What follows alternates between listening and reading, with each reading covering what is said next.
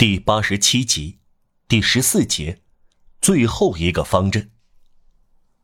禁卫军的几个方阵好像中流砥柱，在溃败的洪流中屹立不动，坚持到夜晚。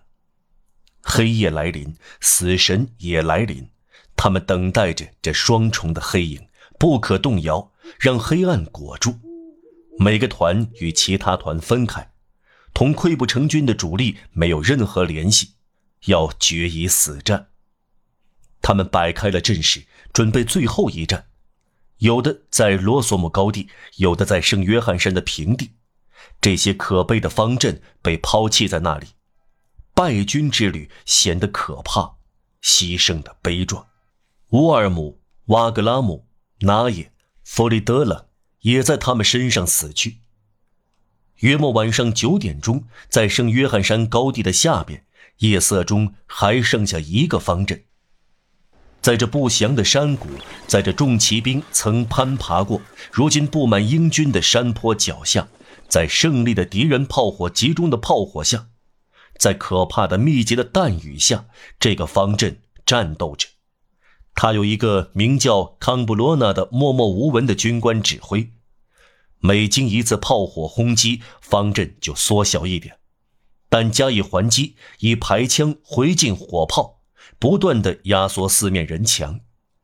远处的溃军有时停下来喘口气，在黑暗中倾听着逐渐减弱的凄惨的枪炮声。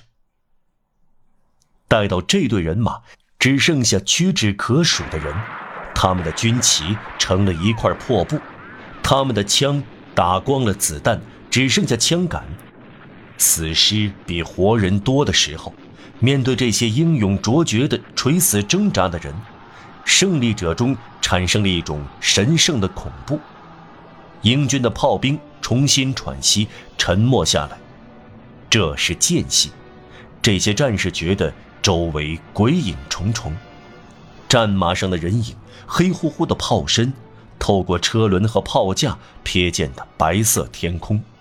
在战场深处的硝烟中，英雄们始终看到的死神的巨头向他们逼近，望着他们。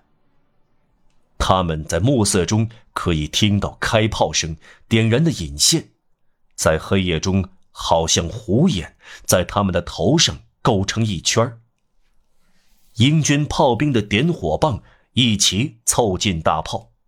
这时，悬在他们头上千钧一发的时刻，一个英国将军，有人称他为科威尔，还有人称他为麦兰德，激动起来，对他们喊道：“勇敢的法国人，投降吧！”康布罗纳回答：“妈的！”